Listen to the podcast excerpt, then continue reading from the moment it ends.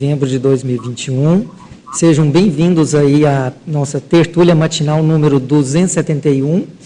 O tema é Dessoma, da especialidade de somatologia. É, hoje nós temos uma, uma modalidade de apresentação mista, nós temos debatedores presenciais e debatedores online.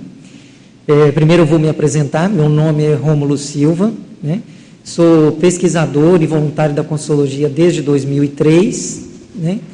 E esse tema, né, vamos dizer assim, eu pesquiso ele de certa forma, de maneira às vezes informal ainda, né, desde os meus 13 anos de idade, mais ou menos, que foi quando eu comecei a me interessar por esse tema, é, devido a algumas experiências parapsíquicas que eu tinha naquela época. Então, e essa é uma das coisas que até que a gente vai comentar aqui, né, que é ah, o parapsiquismo é uma das coisas que leva a gente a se questionar exatamente o processo da dessoma. Né? Então, assim, a minha motivação inicial foi por a questão da curiosidade, vamos dizer assim, sadia, em que eu gostaria de saber, afinal de contas, para onde vamos depois que ocorre o processo da morte biológica. Essa que era a questão. Né? Então, assim, o interesse é antigo, né? E de lá para cá a gente né, foi fazendo uma série de pesquisas, leituras, né, observando, tendo experiências parapsíquicas relacionadas a, também ao processo da didessoma, e até que quando a gente conheceu a Conscienciologia, né, conseguimos compreender as ideias e aí fomos aprofundando o nosso conhecimento. Então a gente vai apresentar aqui hoje um pouco né, dessa visão, vamos dizer assim, que, né, que no caso eu aqui na condição de pesquisador tenho, a respeito desse tema. Né? É, então, hoje, né, os nossos debatedores, a gente tem aqui presencialmente o professor Marco Almeida, que também é pesquisador desse tema, professor João Luiz Ferreira, e online nós temos as duas coordenadoras do Colégio Invisível da Dessomatologia, que, é, que são a Luci Pavesi, Pavesi e a Mônica Batista, que estão online conosco. Tá certo? Bom, é, gostaria de pedir o pessoal para colocar aí os slides, né? A gente vai fazer uma apresentação inicial. Aí sim, e temos também a pesquisadora Márcia Evelyn, né, presencialmente aqui também, que também é interessada no tema. É, então, a gente vai falar primeiro né, do processo da, da dessoma, nós vamos primeiro colocar a definição que o professor Valdo Vieira coloca essa definição aparece em diferentes publicações. A gente pegou aqui a que está no Homo sapiens reurbanizatus. Né? Então, a definição do, do tema. Dessoma é a desativação do soma, o corpo humano, a curto ou a longo prazo, condição exclusiva, próxima e inevitável para todas as consciências. Né? É, o enfoque né, do estudo da dessoma, né, de, de descarte do soma dentro da própria é, SOCIM, né, dentro da ciência convencional, isso também é estudado de diversos enfoques. Né? Por exemplo, você tem a tanatologia, né? mas o enfoque da conscienciologia é um, diferente pela questão do paradigma consciencial. Né?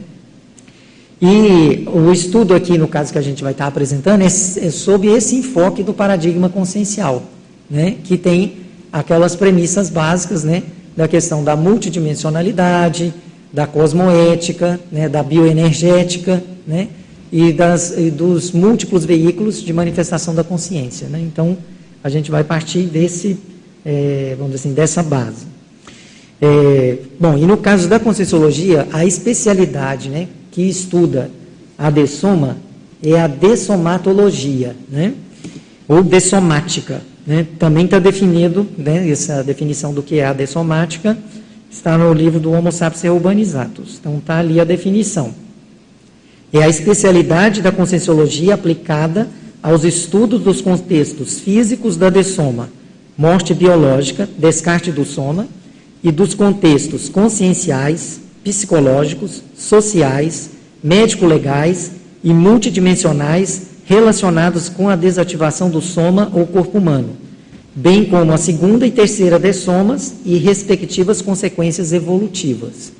Então veja que dentro dessa definição, né, abarca-se bastante coisa, porque você está abarcando o processo da primeira dessoma, que é o descarte do corpo humano, biológico, o processo da segunda dessoma, que é o descarte do energossoma, e a própria terceira dessoma, que é a descarte do psicossoma, quando não há mais a necessidade do processo de ter a ressoma dentro dessa dimensão intrafísica. Né? Então, é, além disso, né, você vê ali que tem a questão de, dos aspectos né, conscienciais, psicológicos, sociais, médico-legais, inclusive, né, tudo isso relacionado dentro do processo da DESOM. Né? Então, é um estudo bastante amplo pela especialidade da dessomatologia. Quando a gente fala de uma pesquisa, né, de, um, de alguma coisa, você tem que pensar na questão das abordagens que são feitas, vamos dizer assim, para se fazer a pesquisa. Então, aqui no caso, é interessante a gente pensar, né, porque quando a gente geralmente está dentro de um processo de ciência, a gente está atrás de descobrir leis, vamos dizer assim, ou é, normas ou alguma coisa, de maneira que você consiga expressar aquilo que ocorre a respeito do, do, do objeto de pesquisa que você está lidando. Né? Então a gente está sempre interessado, até esse ponto, em procurar o processo de fazer uma generalização, que seria esse processo de, uh, de obtenção das leis que regem aquele objeto de pesquisa. No caso aqui, nossa, dessoma. Então, né, ou, ou seja, as leis da dessomática. Então, isso é, é o que a gente tem interesse. No entanto, quando você pega um, um sujeito particular dentro do universo para fazer o estudo, isso é uma coisa diferente, é um outro tipo de pesquisa. Né?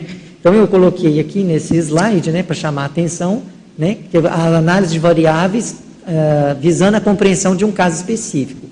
Mas a gente tem que lembrar sempre esse princípio que está ali, né, que o caso não faz a regra.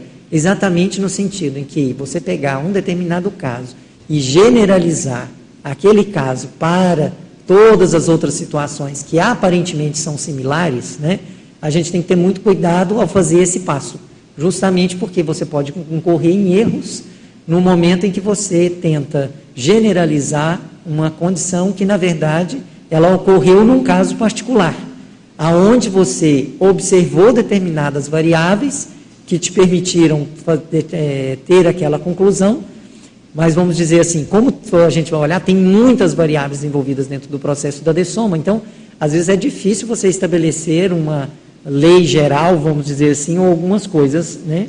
De maneira que você, se você não cuidar com isso, você pode incorrer em erros, né? Então, esse é um aspecto. Bom, uma das coisas que a gente gostaria de falar primeiro que eu acho que é bem interessante né, e importante é falar do processo da tanatofobia, ou medo da morte, né? que é, vamos dizer assim, né, na visão do professor Valdo, pai e a mãe de todos os medos e fobias humanas. Né? E quando a gente pensa nesse processo da, da morte biológica, a gente, olhando a humanidade em geral, você vai ver que esse assunto, em geral, ele é um tabu né, entre diversas culturas e povos. Né? Ou seja, é, quando a gente fala que é um tabu, é um assunto que ele é meio, aparentemente, até certo ponto, proibido quase de se falar. Então, a gente vai observar isso dentro da sociedade, por exemplo, de uma certa maneira, que existe é, costumes, vamos dizer assim, em que as pessoas evitam falar desse tema. Geralmente, é, esse é o, é o ponto. Né? Não se discute muito esse tema, não se tem muita questão de vamos dizer assim, falar do, do que, que envolve, o que está por trás disso tudo, né? E, em parte, tem, isso tem a ver com a questão né, da, vamos dizer assim, da miopia ainda né, predominante né, na humanidade a respeito do processo da multidimensionalidade. Então, como as pessoas ainda têm, às vezes, aquela visão da morte como sendo o fim, da morte como sendo o aniquilamento, né? Então, por isso que fica um processo de tabu, que no sentido em que a pessoa, não vamos falar desse tema, que aí eu faço de conta que aquilo não existe. É mais ou menos assim, né, que funciona um pouco isso. E quando a gente fala do processo da tanatofobia, né, a gente observa que uh, existem, né, dentro desse processo do medo da morte, existem basicamente, a gente pode colocar assim, dois medos principais. Né? Um é esse medo da pessoa, do aniquilamento que a gente fala, ou seja, que a pessoa acha que após a morte biológica ela vai deixar de existir, a pessoa tem medo de deixar de existir, da identidade dela ser perdida, dela não mais existir. E há outra, o outro medo que às vezes existe, é com relação ao processo em si da dessoma, que é o medo da pessoa, por exemplo, passar por dor durante o processo da dessoma. Então, uh, vamos dizer assim, dentro da tanatofobia, quando a gente vai estudar e, né, e a gente vai pesquisando e conversando com as pessoas, a gente observa que geralmente esses dois medos especificamente são os que aparecem mais. Né? O medo da pessoa deixar de existir ou o medo de a pessoa passar por dor durante o processo da morte. Né? Então, são duas questões aí é, importantes para a gente pensar. Né?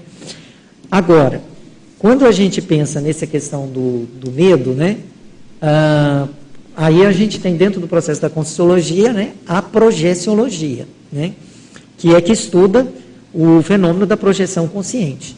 Então, ah, o fenômeno da projeção consciente, que é a saída do corpo de maneira lúcida, né, a saída do corpo biológico de maneira lúcida, ela é exatamente o remédio, vamos dizer assim, para esse processo da tanatofobia.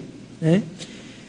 Ah, então, algumas coisas que eu listei ali, né, que, por exemplo, dentro do processo da projeção consciente, que a pessoa interessada o, é, pode vivenciar e que estão saudáveis e que vai ajudar e contribuir a, vamos dizer assim, a, exatamente a eliminar a tanatofobia, né?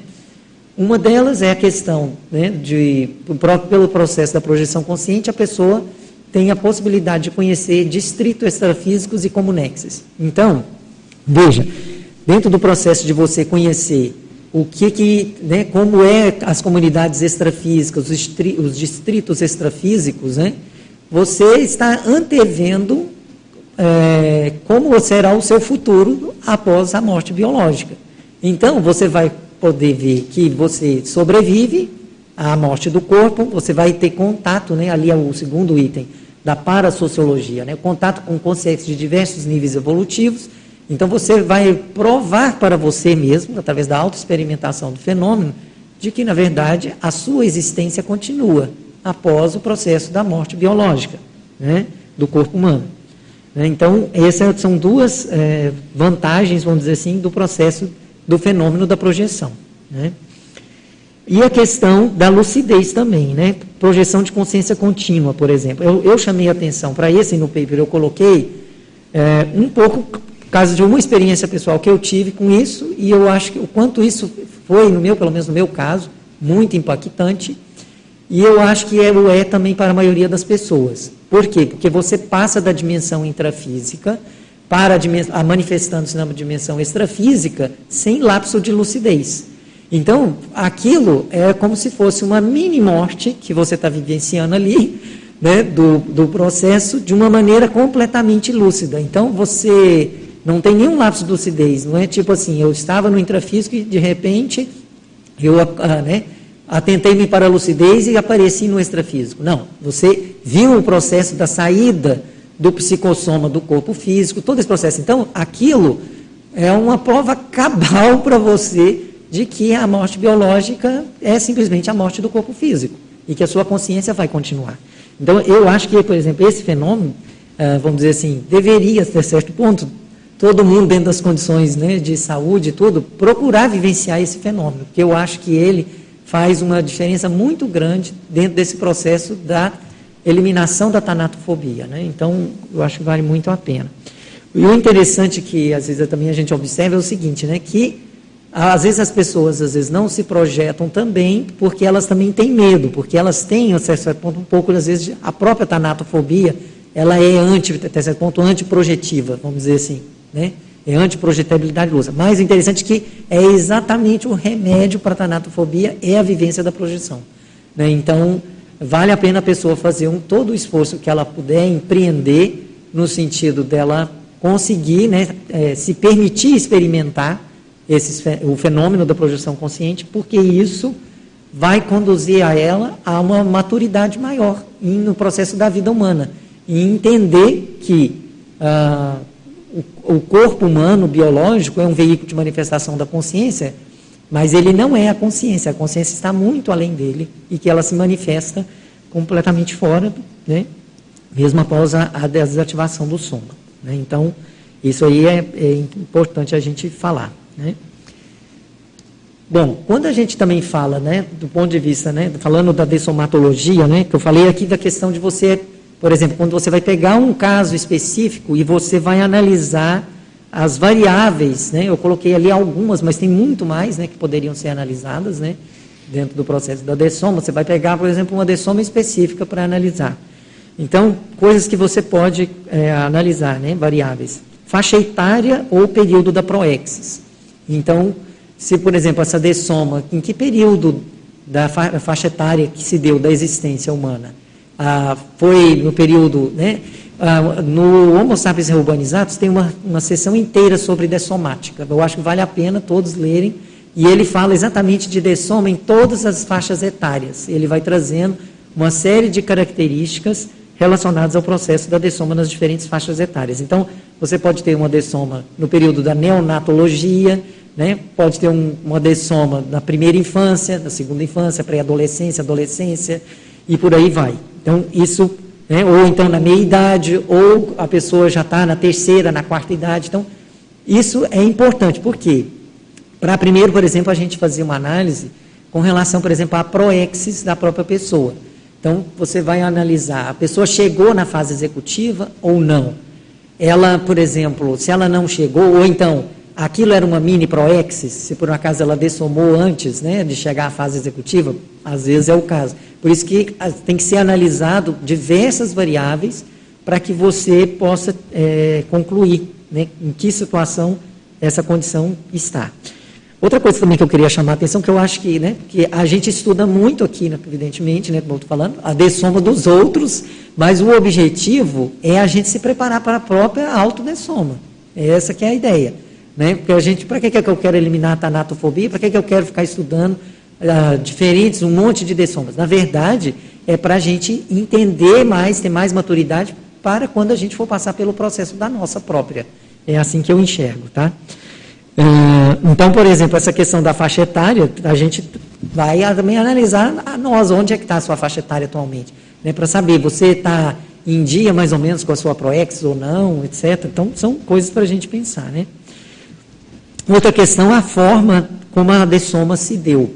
Né? Se foi um acidente, se por acaso não foi uma doença, foi alguma outra coisa, tudo isso é uma questão para ser analisada em cada caso específico para poder ver o qual é a relação, o que, que aquilo tem a ver, né? que pode ser um monte de coisas aí nesse meio. Né?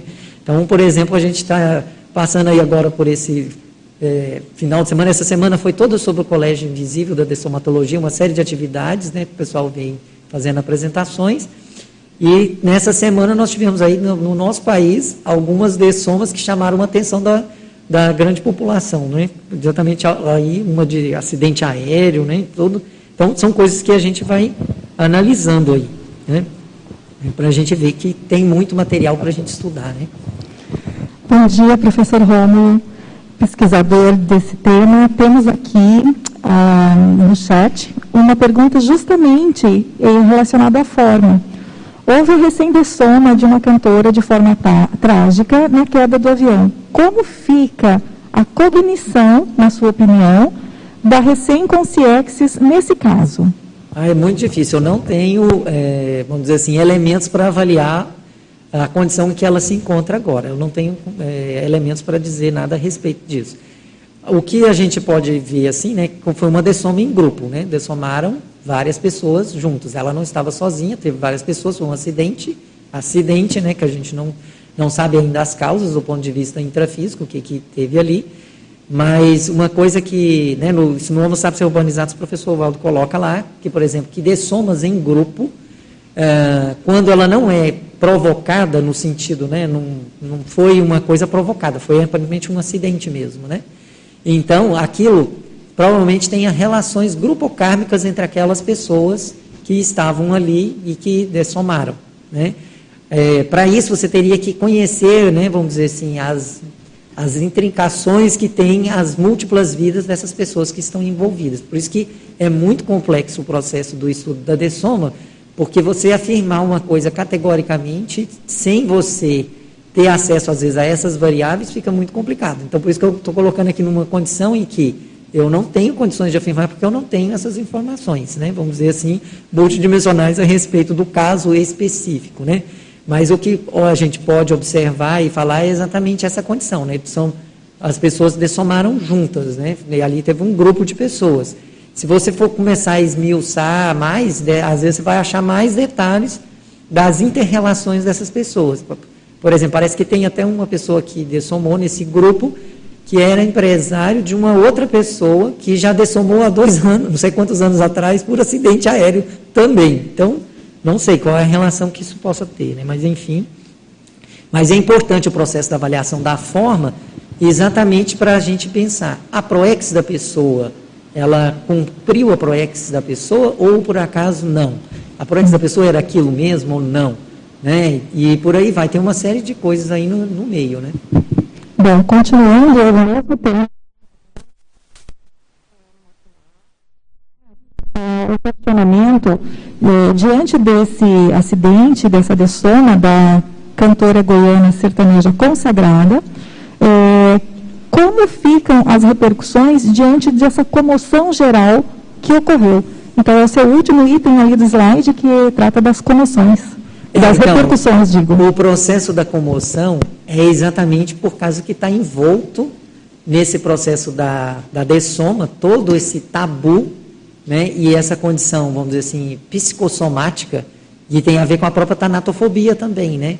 Porque as pessoas ali, por exemplo, quando pensam na questão da morte biológica, o que, que elas pensam? Ah, a, a, eu perdi tal pessoa, é, é, nunca mais vou encontrar com tal pessoa, e por aí vai. Né? Então, e, e, aí entra um processo do psicossoma dentro desse, dessa questão, onde a pessoa exatamente fica com esse sentimento né, vamos dizer, em relação ao dessomado, uh, e essa ignorância, né, até certo ponto compreensível, né, de, da pessoa não conseguir entender que a consciência é imorrível e imatável, né, que ela continua se manifestando só que em outras dimensões e que ninguém perde ninguém, né, se a pessoa conseguisse compreender isso, diminuiria o processo comocional.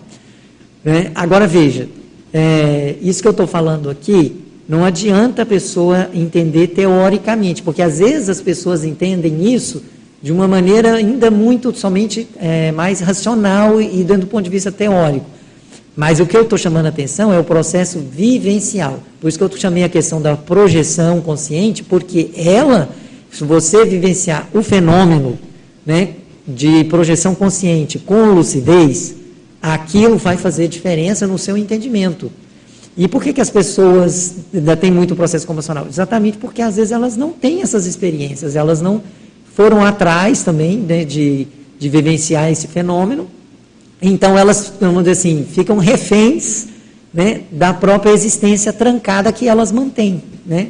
Existência trancada no sentido, às vezes, de não ter projeção lúcida. Então, a pessoa fica refém nisso. Então, nessa condição, ela vai entrar muito mais no processo psicossomático, processo da comoção, do que entrar nesse processo de mental somático, mas é um mental somático que tem a ver com o processo experiencial, da pessoa viver o fenômeno e ela ver. Porque uma coisa é a gente ficar falando, outra coisa é a pessoa, não, eu já vivi esse fenômeno e eu sei que uh, isso aqui acontece. É diferente. Né? Então a gente entende disso.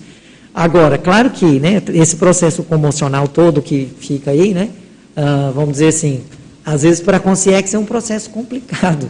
Né? Por quê? Porque é uma série de evocações em cima da pessoa, e onde ela ainda está tentando se adaptar, vamos dizer assim, ainda está passando por um processo de adaptação à nova dimensão. Que esse é um dos aspectos mais é, interessantes na questão da decisão, quando a gente pensar na nossa própria, principalmente, eu pelo menos penso assim, é que quando você passar para o outro lado, né, vamos dizer, para o outro lado, que não é o outro lado, né, você estiver se manifestando na dimensão extrafísica, você se dá conta de fato que você está lá. E aí, adeus, vida humana. Naquele momento não tem mais, acabou. Entende? É só na próxima. Né? Então, a pessoa tem que ter, vamos dizer assim, é, essa realidade com ela, vamos dizer, né? quando ela virar consciência, para que ela não fique num processo de é, parapsicose ou coisas do tipo, né, que é improdutivo do ponto de vista evolutivo. Né?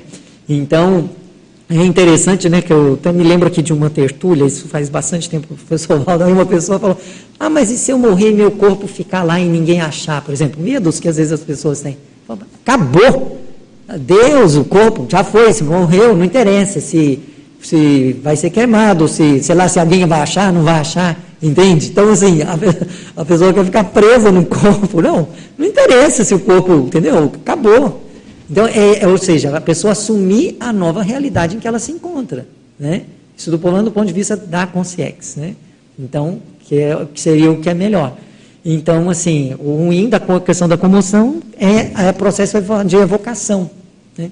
que as pessoas acabam uh, evocando a consciência o tempo todo, enquanto ela ainda está tentando se adaptar onde é que eu estou, o que, que eu estou fazendo, não é isso? Porque tem muita diferença entre a manifestação na dimensão intrafísica e na manifestação extrafísica, porque né, você tem um veículo a menos, tem que considerar isso, né?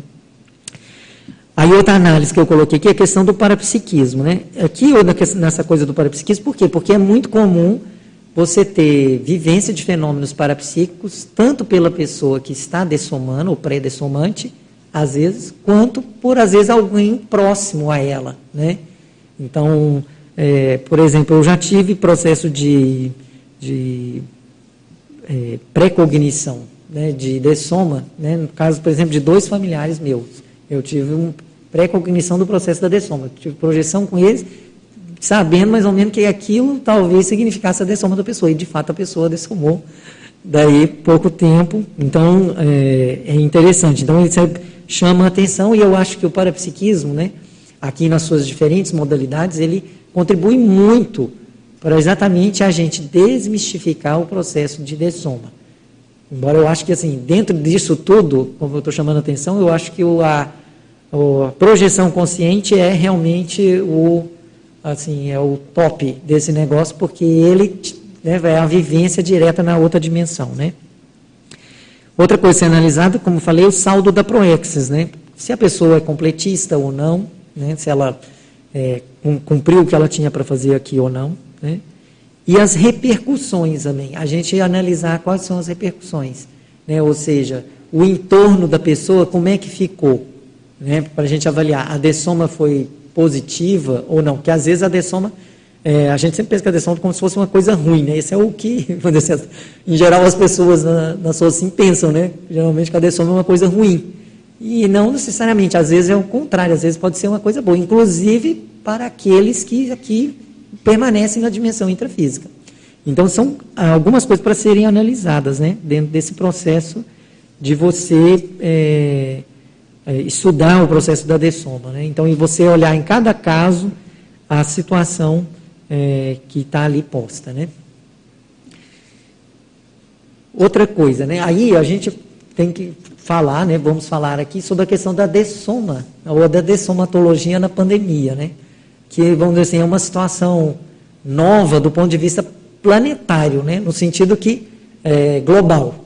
Porque você, né, ao longo da história da humanidade, você já teve várias vezes processos de epidemias, né, de, né, todo mundo que já estudou, leu um pouco, sabe, lembra da história da tal da peste negra, coisas assim que teve durante várias ocorrências durante a Idade Média, que atingiam vários países, mas assim, ainda eram, do ponto de vista geográfico, um pouco mais delimitado. É diferente hoje que o negócio é realmente a escala é planetária, né?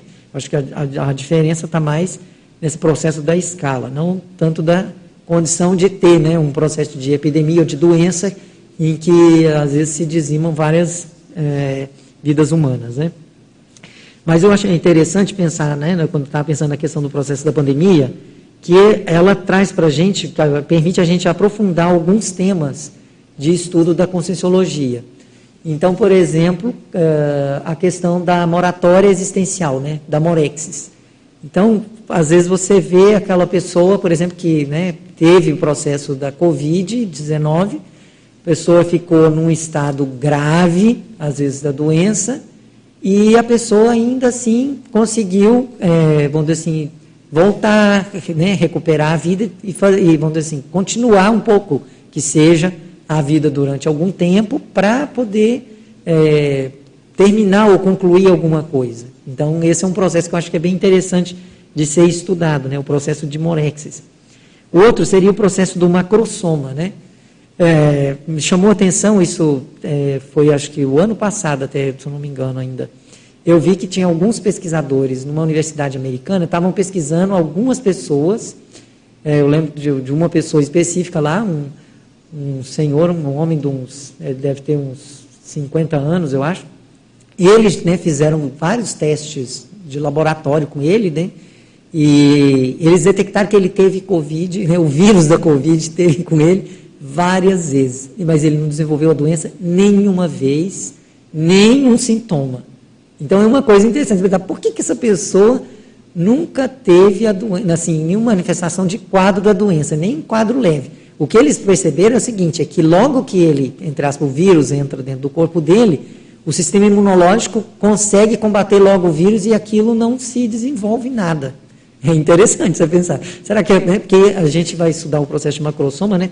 Tem vários tipos de macrosoma. Não sei se essa pessoa tem um tipo de macrosoma específico, por exemplo, dentro do, do campo da imunidade, da imunologia, por exemplo, que gerasse esse tipo de coisa. Mas chama atenção, né?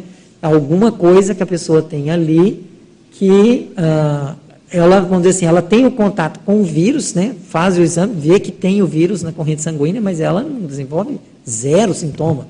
E mais de uma vez, né? Eles pegaram, acho que a pessoa, essa pessoa específica que eu vi lá na pesquisa, será que foram três vezes a pessoa pegou o vírus. E nenhuma das vezes ela desenvolveu nenhum quadro da doença, nada, zero. Então, o que eles viram é que logo que o vírus entrava no, no corpo dele, os anticorpos já eram produzidos e eliminava-se 100% do vírus. Então, tipo, não, né, a doença não, não se instala. Né? Então, eu acho que é interessante, né? Dá para a gente pensar a respeito disso. Né? A outra questão é a questão da paraprofilaxia, né? a outra especialidade da consologia, né? que é o processo da, de você cuidar e ter o cuidado de evitar. Então, por exemplo, a gente teve que aprender, né, todos nós, a fazer uma série de medidas sanitárias, exatamente tentando diminuir, evitar ao máximo o processo de autocontaminação, de você não se contaminar com o vírus. Né? E por quê? Porque a gente pensa assim, olha, por exemplo, eu não sei se eu tenho uma crosoma específica, por exemplo, capaz de lidar com o vírus. Então, eu tenho que me resguardar porque eu penso né, que eu tenho uma ProEx que é a ser cumprida. Se eu não cuidar disso, eu posso simplesmente é, perder minha ProEx por causa disso. Isso é um, um aspecto muito sério para a gente pensar. O professor Valdo fala ali da questão da dessoma, por exemplo, que a pessoa sempre pensa, ah, a pessoa às vezes dessomou antes da hora, né? Tem sempre aquela coisa, dessomou antes da hora, não dessomou na hora. E realmente acontecem dessomas prematuras. As dessomas prematuras, às vezes, acontecem, inclusive, por um processo de falta de atenção. Ele, ele chama muito esse contexto no Homo sapiens urbanizatus, que a, né, o processo da atenção ele é muito sério, porque se a pessoa, num minuto, ela tiver um processo de desatenção, aquilo pode ser fatal, dependendo. Então, ele dá alguns exemplos, entre aspas, é, bobos, vamos dizer assim. Então, por exemplo, a pessoa, num minuto, se ela errar o acelerador do carro e confundir com o freio, ela pode fazer um desastre. Então, uh, isso pode ser um processo atencional. Né? Então, para a gente pensar, né, como é importante esse processo da lucidez e da atenção de você estar tá sabendo o que, que você está fazendo. E no caso aqui da paraprofilaxia, isso é muito importante, você tem o processo de atenção. Então, por exemplo, coisas simples né, que a gente tinha que, nós temos que fazer. Então, por exemplo, às vezes a gente tem uma mania de colocar muita mão no rosto e ficar, né? Então, a gente teve que, quem tinha essa mania, de alguma maneira, está tendo que se reeducar um pouco em, é, vamos dizer assim, não ficar procurando colocar a mão no rosto, lavar mais as mãos, né? Esses cuidados, eh, vamos dizer assim, para exatamente evitar o processo de contaminação, porque às vezes você vai em algum lugar, aquilo está contaminado, né? E são coisas então para a pessoa pensar, né? Então exige muita atenção, né? Então a gente estudar o processo da paraprofilaxia aí é muito sério.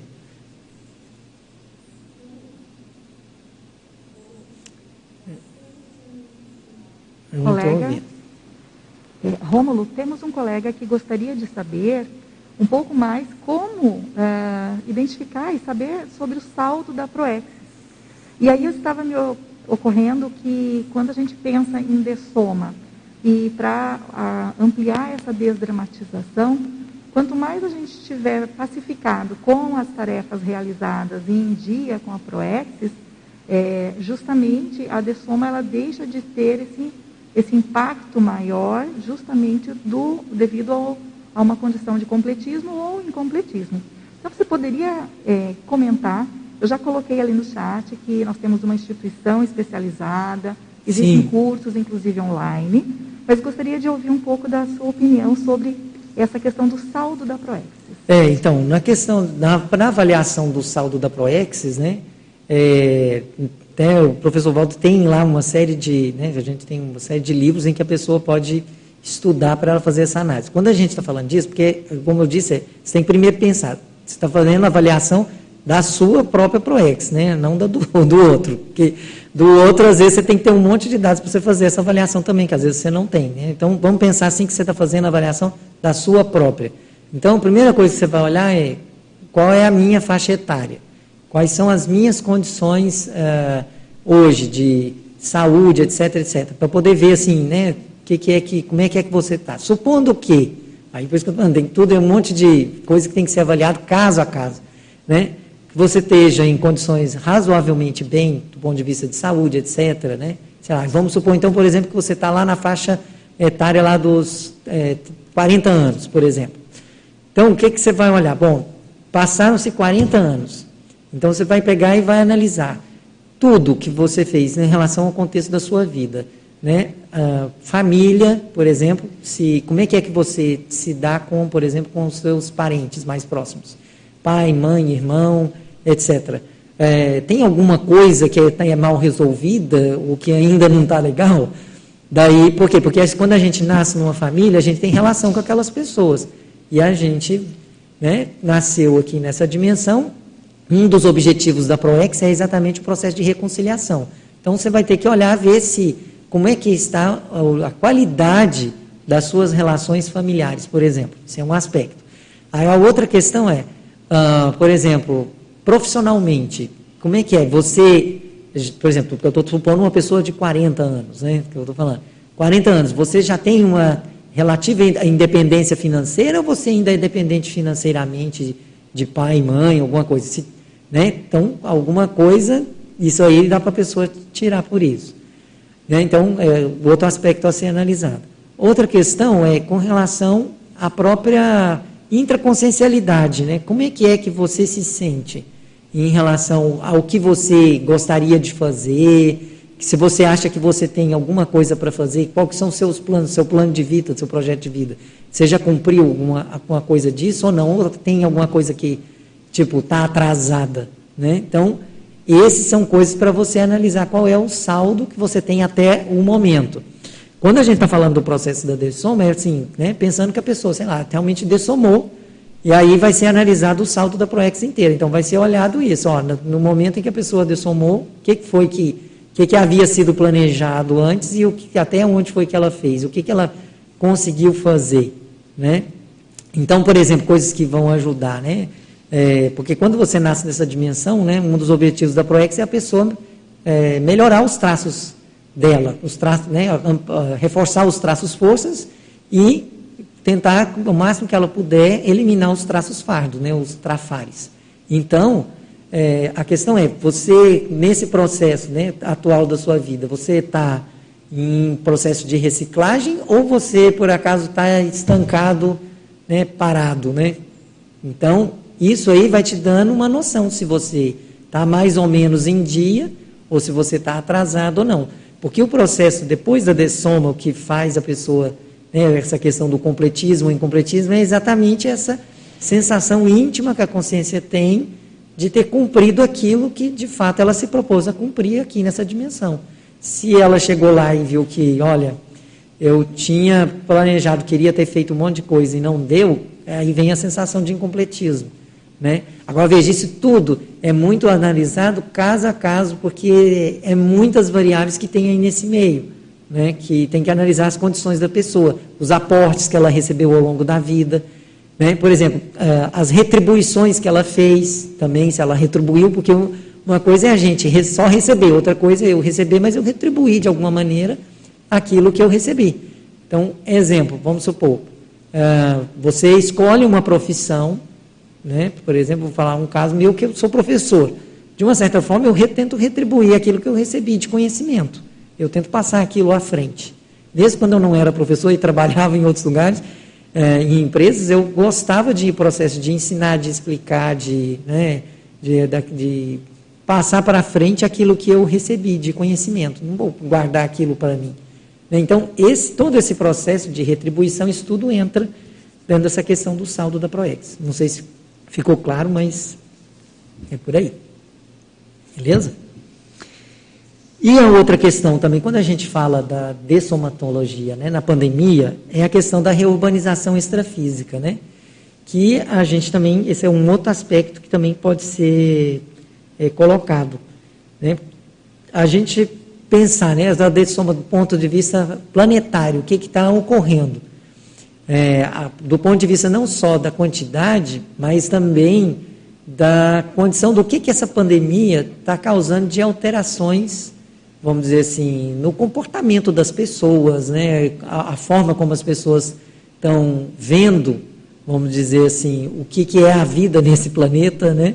É, repensando algumas coisas, eu acho que tem coisas que deram um pouco que pensar, ainda que sejam muito momentâneas, né?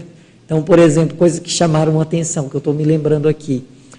Quando a pandemia estava muito alta, por exemplo, lá na Itália, né? E que aí fizeram aquele lockdown mais severo, né? As ruas lá de Veneza, né? Aquelas áreas alagadas que viviam cheio de sujeira, aquilo tudo ficou limpo, entre aspas, assim, né? Então aí você vai começando a olhar e fala, cara, mas como a gente suja muito, né? O planeta, caramba. Então assim é, é muita coisa para que dá para se pensar, né? E esse processo da reurbanização extrafísica, exatamente, né? É uma quantidade de somas é, razoável e pessoas que às vezes não estavam, aparentemente você não estava esperando que a pessoa fosse dessomar, né? Porque, né? Às vezes a pessoa, inclusive, é nova, cheia de vida, etc. Vamos dizer assim, do ponto de vista, aparentemente, né, físico e tudo. E pegou a doença e aí passa para o outro lado. Né? Então, são coisas que a gente pensa aí. É, outro aspecto também que eu quero chamar a atenção aqui é o processo da questão do grupo karma e da organização pró-dessoma, que eu chamo, né? Na verdade, tem um verbete, eu coloquei uma listagem de verbete aí no, no paper, né, relacionada a dessoma, não são todos, tem muitos verbetes na enciclopédia desse tema.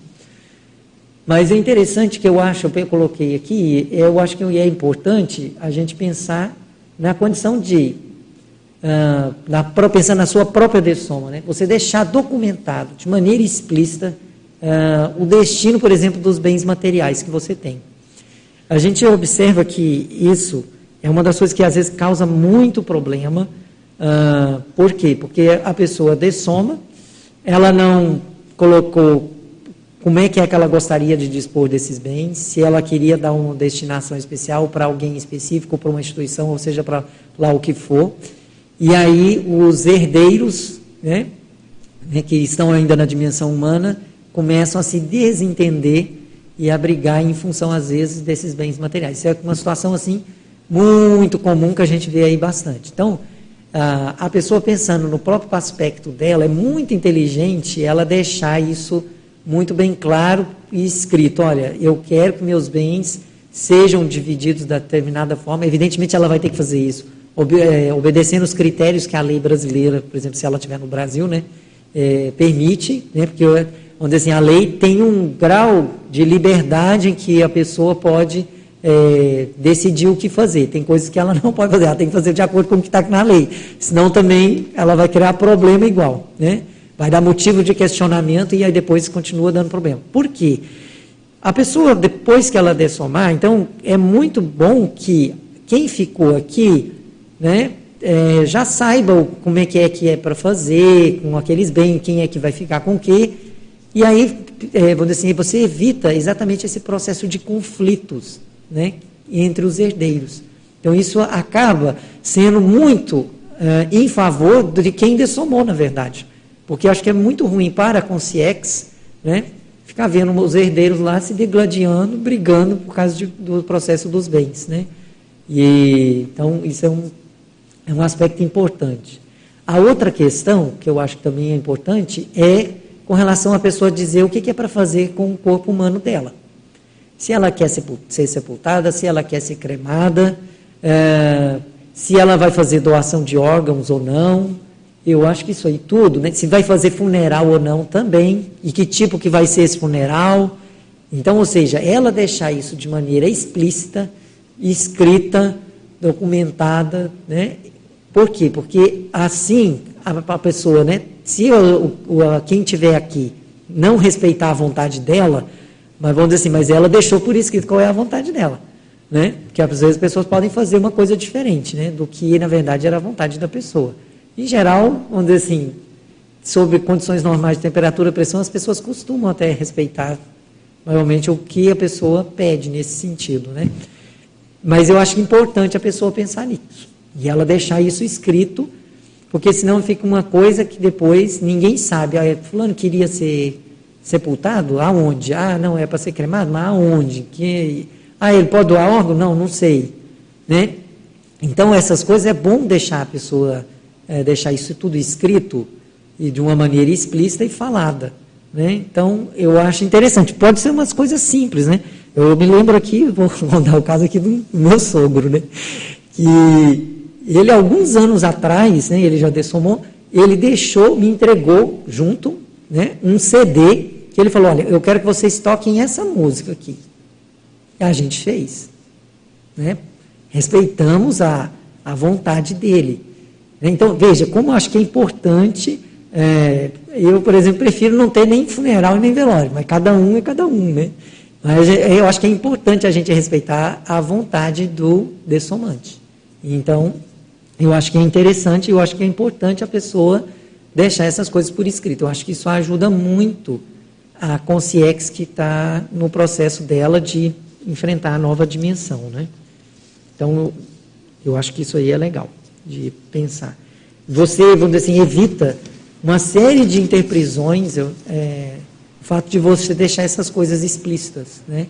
Não tenha, por isso que eu falo, aí para isso tem que acabar esse processo de tabu da morte, que as pessoas não falam sobre a morte na família, não, não posso falar desse tema, não sei o quê, e a pessoa fica com uma coisa, como que tipo assim, não, eu, parece que é como se eu fosse falar, fosse atrair aquilo, né? então a pessoa fica com esse receio boboca, né, e, na verdade, não. É exatamente você falar de uma maneira é, natural, simples. Com o passar do tempo, você vai, vamos dizer assim, é, deixando de criar o drama que as pessoas fazem em torno da, da, situação e da condição. E eu acho que isso é muito bom e ajuda muito. Né? A consciência dessomante e também quem fica, né? Então, é esse que é a, é a questão. Para não ter aquele sofrimento exagerado, aquela coisa, aquela sensação, ah, perdeu, fulano. Não esse negócio de perder a pessoa. A pessoa ela está se manifestando agora numa outra dimensão, ela tem uma outra condição, ela precisa de um tempo, às vezes, para se adaptar àquela dimensão em que ela está agora, né? E às vezes as pessoas que ficam aqui, né, na dimensão intrafísica, é, ficam num processo, vamos dizer assim, né, às vezes de um luto muito exagerado. Né? Esse é outro aspecto também que eu coloquei aqui na, na condição do paper, que é a questão do paraterapêutica do luto. Eu coloquei aqui, tem até um verbete com esse título. Né?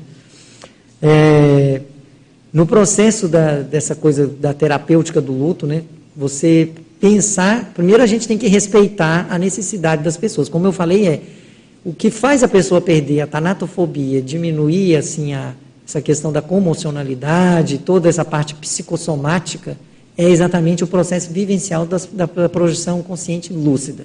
Porque ali a pessoa sabe que não existe a, a, morte da consciência, existe a morte do corpo biológico.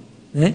Então, há um processo de desdramatização natural a partir da vivência da pessoa. É diferente desse processo, às vezes, somente racional, teórico, que a pessoa faz, mas é porque na hora em que ela vivencia lá o processo, né, por exemplo, da perda de um ente querido, ela entra num processo de luto porque, porque às vezes ainda o número de experiências que ela tem, né, por exemplo, com um processo multidimensional, ainda não é suficiente para que ela, vamos dizer assim, internalize isso de uma maneira em que ela consiga lidar tranquila, totalmente tranquila. Então, é, a gente tem que respeitar as pessoas dentro dessa condição dela. Né? Vamos dizer assim, de que às vezes a pessoa realmente ela vai passar um período mais difícil no sentido de um certo luto, que até certo ponto, entre aspas, é normal, devido a essa condição, que às vezes a pessoa não tem tanta vivência extrafísica e ela né, vai sentir, entre aspas, por quê? Porque a visão dela ainda é limitada. Rômulo, bem uhum. bacana essa sua colocação. E nós temos aqui uma teletertuliana que ela traz uh, uma dúvida assim, bem pertinente nesse assunto.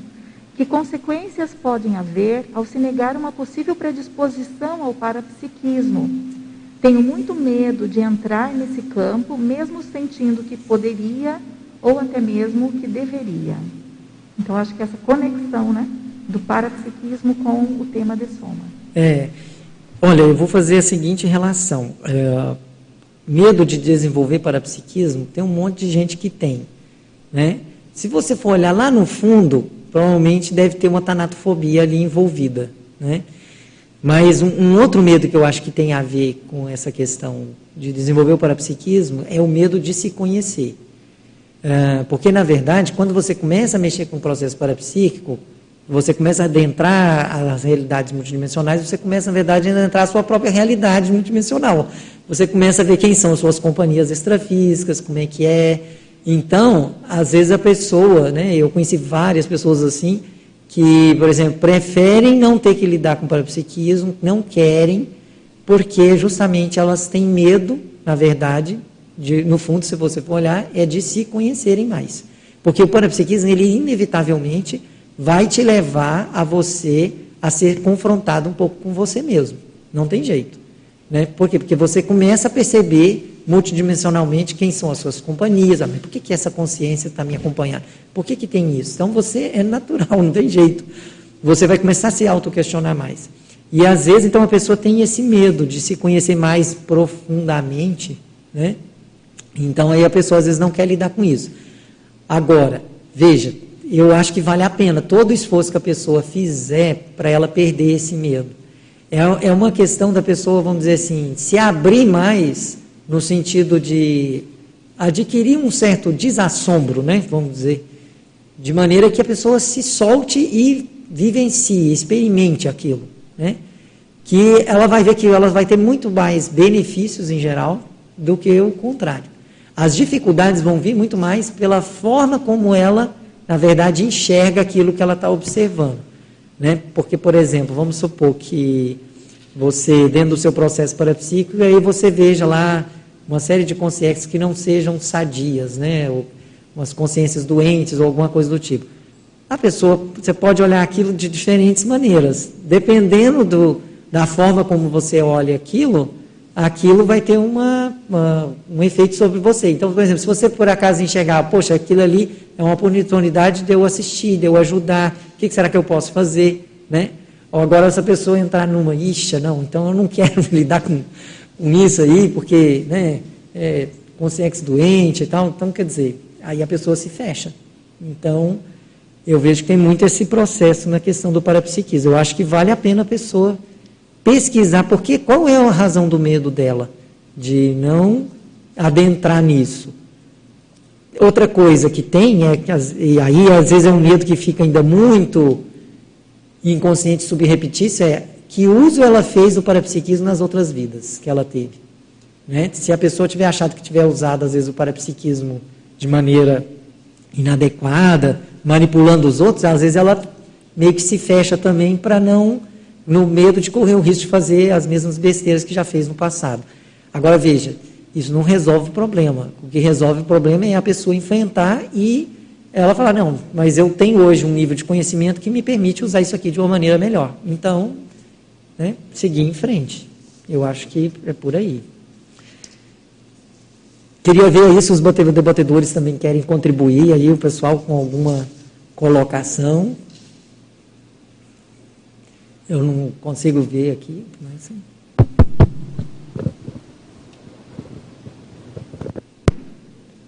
Alô, bom dia, Rômulo. Uh, parabéns dia. aí pelo tema.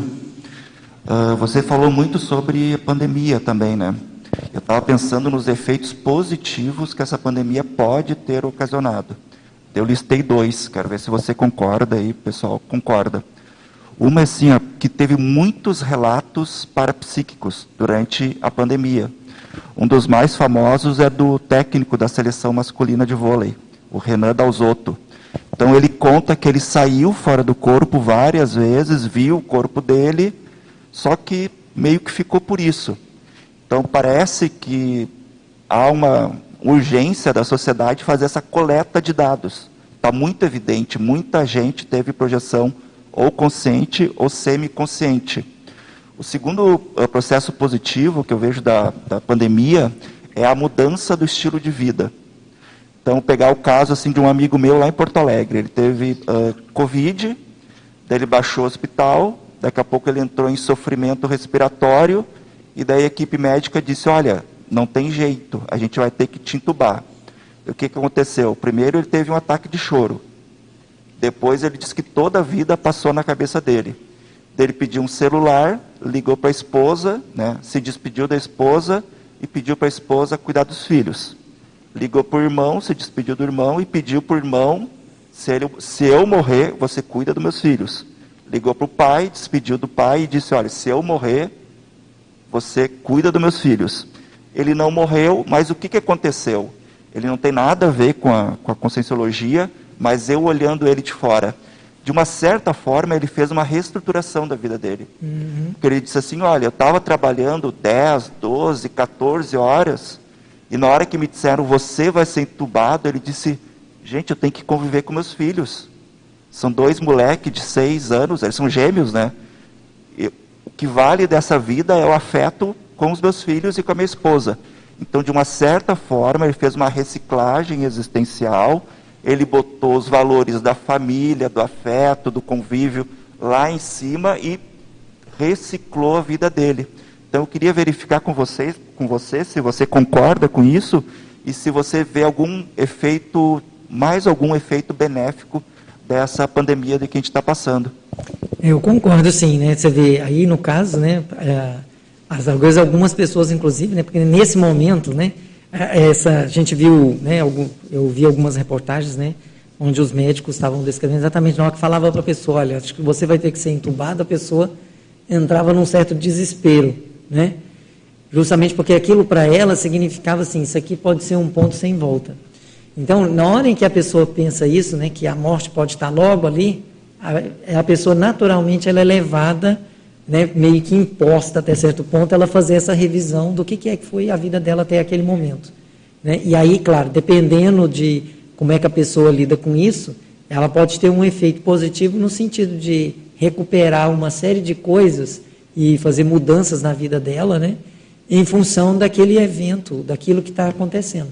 Eu acho que isso é, é, nesse aspecto, é um exemplo positivo, né? Se a pessoa de fato conseguiu voltar, né?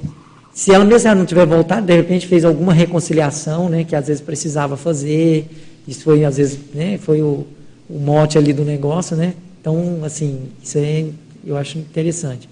Agora, você falando que tem outra questão da pandemia, eu acho que a pandemia, uma das coisas que ela, de uma certa forma, também está causando, né, é, é, a discussão, assim, uh, do processo de ciência também.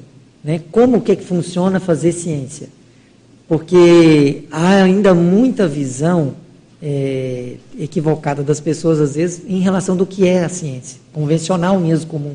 Né? Então, esse processo da pessoa saber que quando você faz uma pesquisa, tem uma série de dados, informações, procedimentos que você segue, que lá na frente você vai obter o resultado, mas é, para você ter a garantia da validade daquele resultado, você tem que ter um monte de outras coisas. Então, assim, e a gente está sendo obrigado a conviver com a dúvida, porque no fundo a ciência é isso, né? Você é, faz parte do processo científico você tá, tá, colocar sempre em xeque, em dúvida, aquilo que você está pesquisando, para você ampliar né, o, o seu conhecimento. Então, de alguma maneira, isso está mostrando um pouco isso também, eu acho. Né? Mesmo as pessoas leigas, elas estão começando a entender um pouco mais de que a ciência não é uma coisa fechada, no sentido de acabada, né? e, e é aquele ponto e acabou. Então, a gente está vendo que tem uma série de coisas que, às vezes, Inclusive, leva-se tempo para você acumular resultados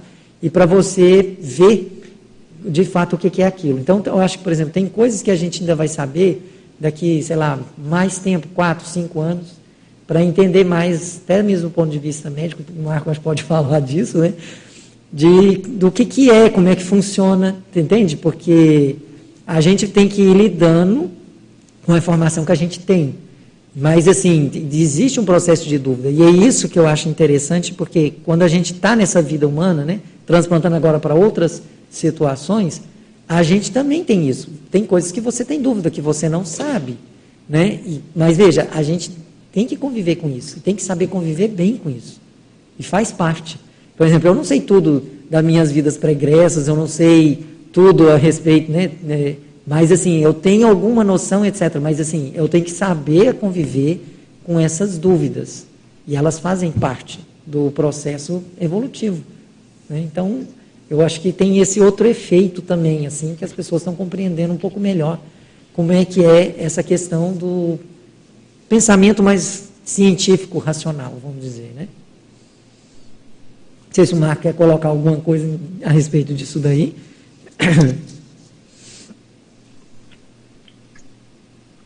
Alô?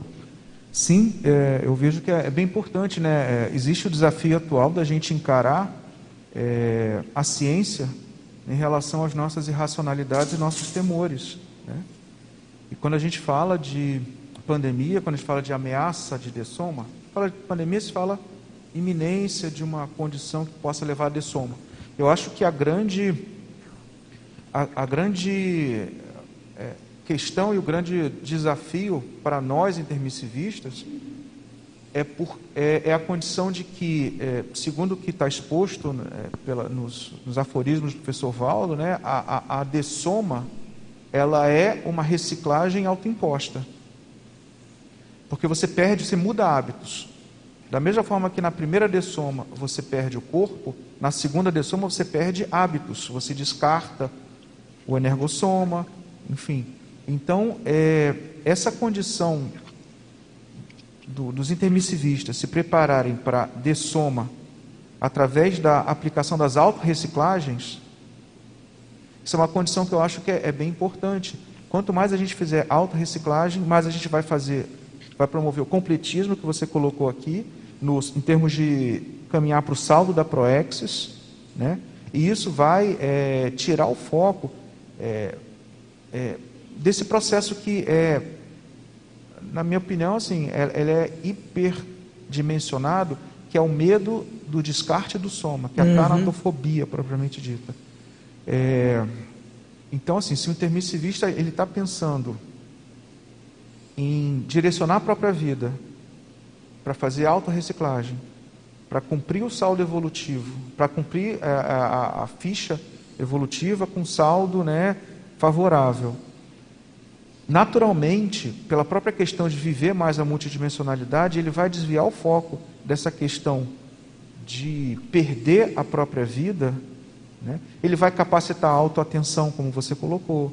Ele vai ter uma atitude mais preventiva e profilática, porque ela, ele tem muito a cumprir. Então, isso naturalmente fica, fica é, direcionado. É como se você tivesse a ciência, a dúvida. Pô, eu posso dessomar. Eu posso não cumprir minha ProEx. Você direciona para a questão multidimensional.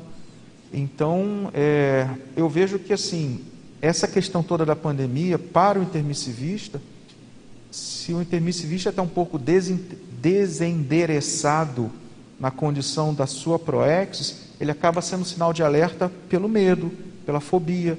Só que o ideal é a pessoa fazer todo esse reendereçamento da sua própria proexis na, pela condição do autodiscernimento. Eu acho que esse é o, é o grande desafio, né? A Sim. gente tem a condição humana, que é entender mais a ciência, ser menos falacioso, menos falacioso, mas tem uma condição de cientificidade multidimensional para o intermissivista que nos desafia. A gente fazer mais auto-ressex, a gente fazer mais é, o processo da autoproexis. Isso naturalmente vai diminuir, a gente vai pensar mais como consciex, isso vai diminuir mais essa paura com a condição. É só a gente ver a quantidade de, como você mencionou, tem um lado positivo e um lado questionável. A quantidade de temas sobre tanatofobia.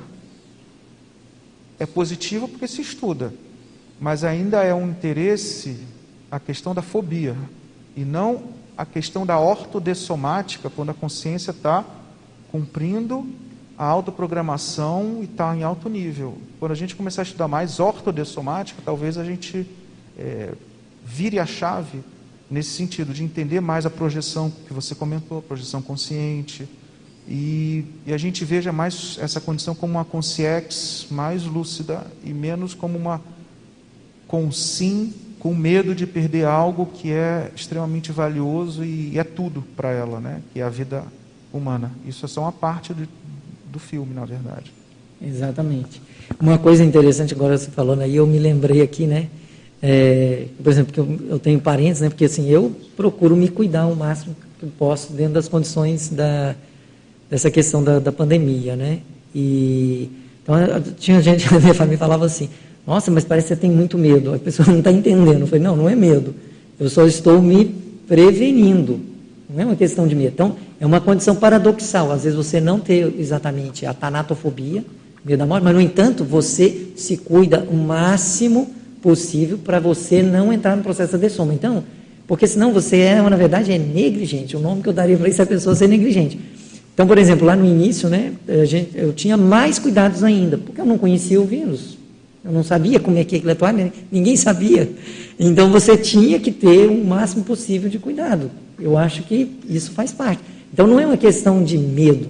Eu, e, por exemplo, para mim isso é uma questão simplesmente racional mesmo, de você saber, olha, eu posso perder a minha vida porque se eu não me cuidar.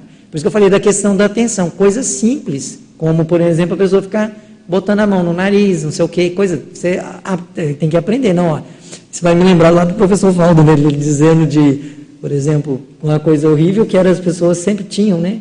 De fazer festa de aniversário, bota o bolo, a vela e a pessoa vai lá e sopra a vela. Ninguém para para pensar, ficar com o negócio soprando vela, tá o outro lá jogando um monte de bactéria em cima do bolo que as pessoas depois vão consumir.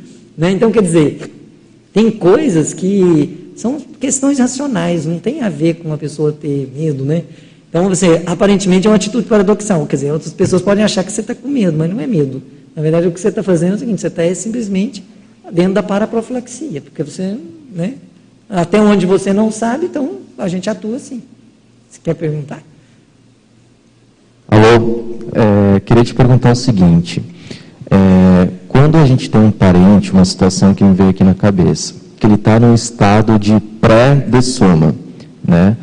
Eu vejo que muitos familiares ficam numa condição de responsabilização de ajudar nesse processo. E às vezes esse processo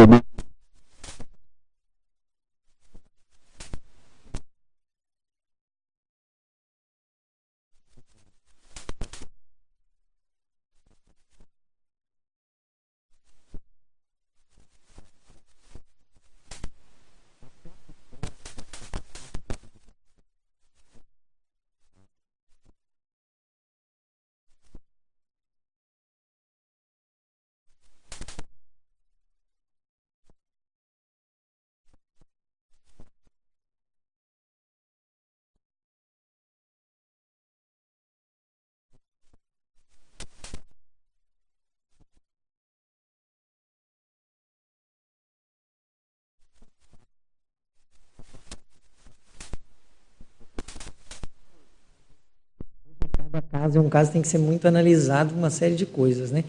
Mas, por exemplo, é, porque às vezes, não sei qual é o estado né, que a pessoa, por exemplo, dependendo do estado de doença que ela tem, ela precisa de cuidador. E às vezes precisa de um cuidador profissional. Às vezes não, a pessoa da família não é a melhor pessoa para ficar cuidando ali 24 horas daquela, daquela condição. Até porque a pessoa depois entra num processo de esgotamento, que ela também não consegue mais assistir, às vezes, a pessoa que está doente. Né? Então tem tudo isso, tem que ser avaliado. Agora, vamos supor que seja uma situação em que não tem-se condição, por exemplo, de ter um cuidador e aí a família que tem que fazer. O ideal é que, então, no caso, as pessoas dividam um pouco essa responsabilidade para não pesar, por exemplo, para uma pessoa só. Né? Agora, outra coisa que entra, se a pessoa deixa de viver a própria vida dela para viver em função de cuidar da, dessa pessoa, aí tem que parar para pensar o que, que faz a pessoa, motiva a pessoa a fazer isso ela tem algum processo de culpa, por exemplo, no sentido, quando eu falo culpa, não é que ela tem culpa mesmo, eu estou falando, ela se sente assim, em dívida, às vezes com aquela pessoa, né? que às vezes é o, motivo da pessoa fazer isso, às vezes é que ela se sente em dívida. E a dívida pode nem existir mesmo, de fato, no sentido né, que está tudo certo, mas ela se sente assim, e ela acha que tem que fazer. Às vezes a pessoa faz isso porque ela acha que ela tem uma obrigação, aí entra a questão de como é que ela pensa essa questão, por exemplo, é, se ela tem alguma questão de religiosidade envolvida, que ela acha que ela tem que fazer isso ou não, entende? Então, assim, o que, eu diria é a pessoa parar e pensar o que, que me motiva, o que, que é que eu tenho que fazer, uh, até que ponto eu consigo me cuidar. Porque a pessoa tem que olhar, é, ver até que ponto é onde que ela está cuidando da outra, mas que ela não está negligenciando a própria vida dela. Ou ela não está usando aquilo como uma desculpa para que ela também não faça as coisas que ela tem que fazer, da vida dela, as ações que ela tem que tomar. Não, porque eu tenho que cuidar do fulano. Não, porque eu tenho não sei o quê. Às vezes isso pode virar uma desculpa. Isso também é um processo comum que a gente observa. Né? Então, às vezes, assim, é, a pessoa às vezes não tem mesmo, é aquela pessoa que tem que cuidar mesmo, porque não tem outra. Aí é outra condição. Então, por isso que eu falo, tem que analisar muitas variáveis ali no meio. Se a pessoa é é, filho único, sei lá, entendeu? Ou não, tem mais irmãos, então, porque tem que dividir, às vezes, a responsabilidade, né? Essas coisas têm que ser pensadas. Então, tem que olhar cada caso, como é que é isso, né? Mas são situações que a gente se vê. Diga. Ah, dentro dessa pergunta, logo que eu me formei em fisioterapia, eu optei para me atender pessoas que optaram por dessomar dentro de casa. Então, a pessoa que transforma um quarto numa UTI. E daí tem toda a família, tem toda a fisioterapia, nutrição, equipe médica, cuidadores, tudo aquilo. E daí dentro dessa pergunta, a maioria das pessoas, no meu ver, estava cuidando da pessoa com, vamos dizer assim, um processo emocional equivocado. Então, assim, a filha com muita culpa do pai, e daí criava todo aquele enrosco. E daí, às vezes, um filho não queria que os outros filhos vissem, vissem o pai. Então dá toda uma, uma briga grupocármica. Às vezes tinha a intenção da herança. Tinha um monte. Gente, era um universo de emoções muito interessante. E ao mesmo tempo, todo mundo despreparado com a dessoma. Tanto a consim dessomante, como os familiares e a própria equipe médica. Então aquela bagunça. E depois eu tive uma mãe com Alzheimer. E eu me lembro que uma vez eu desci no, no holociclo ali, perguntei para o professor Valdo, é a hora de colocar ela numa casa geriátrica ou não? Daí ele começou a falar algumas coisas da minha mãe, assim, e daí ele me exteriorizou a energia e disse assim, olha, pela resposta das energias, você está fazendo tudo certo. Continua assim. Eu disse, tá, mas o senhor não me deu a resposta. É a hora de colocar ela numa casa geriátrica ou não? Ele disse, mas é uma decisão sua. Eu não vou me meter nisso. Eu não sou bobo, ele disse. tipo assim, eu não vou criar interpisão com isso aí, né? Eu não vou te dar retorno. E daí é óbvio que depois eu vi que com o aumento da doença, com o aumento da problemática, não teve jeito, né? mesmo você tendo um cuidador, dois cuidadores, você estando junto, o melhor para consim dessomante, na minha opinião, é ir para uma casa geriátrica especializada. Porque com tudo que você monte dentro de casa, às vezes o processo é tão. Uh, esgota tanto né? a pessoa que não tem como. Então eu, eu optei por preservar a minha saúde e a saúde da minha duplista, senão ia tudo por água abaixo para atender a minha mãe. Ah, egoísmo não. Eu acho que tu, ficou tudo mais certo, mais calmo. Alzheimer, né? Ela apagando a mente, ficou na casa geriátrica numa boa e seguimos em, em, eh, em frente. Mas o que eu vejo é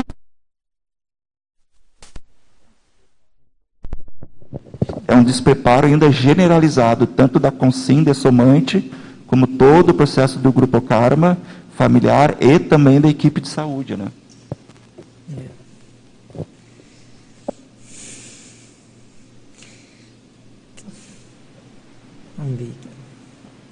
Bom, temos agora aqui, dando continuidade,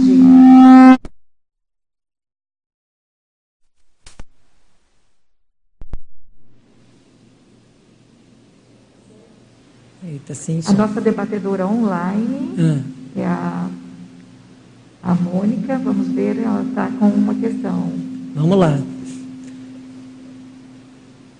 Nastelo, está super interessante ah, esse debate, ah, ah, as pontos que você trouxe. Né?